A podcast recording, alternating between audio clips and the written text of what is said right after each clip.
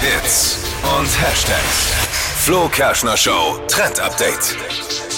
Wir holen unseren Lieblingsdrink aus dem Sommer jetzt nochmal mit in den Herbst und dann sogar noch mit in den Winter. Es geht um den Wildberry Lillet, war ja auch ein Riesenohrwurm diesen Sommer. Und äh, den gibt's jetzt in der Hot Edition, trendet gerade im Netz und das geht so einfach und ist schon mal so ein bisschen Einstimmung in Richtung Glühweinzeit. Ah ja. Also ganz einfach Lillet, Johannisbeersaft, bisschen Zitronensaft und die Beeren vermischen und das Ganze dann warm werden lassen im Topf, wie bei Oh, einem Glühwein. Kann ich mir gut vorstellen. Und dann kann man das Ganze eben abfüllen und in warm trinken. Gluck, gluck. Ja, ich mag es ja nicht Sehr so lecker. süß, ne? aber ich kann ich mir gut vorstellen. Mit, Ja. mit Johannisbeer. Mm, oh, ja. mit den Beeren in warm. Mm.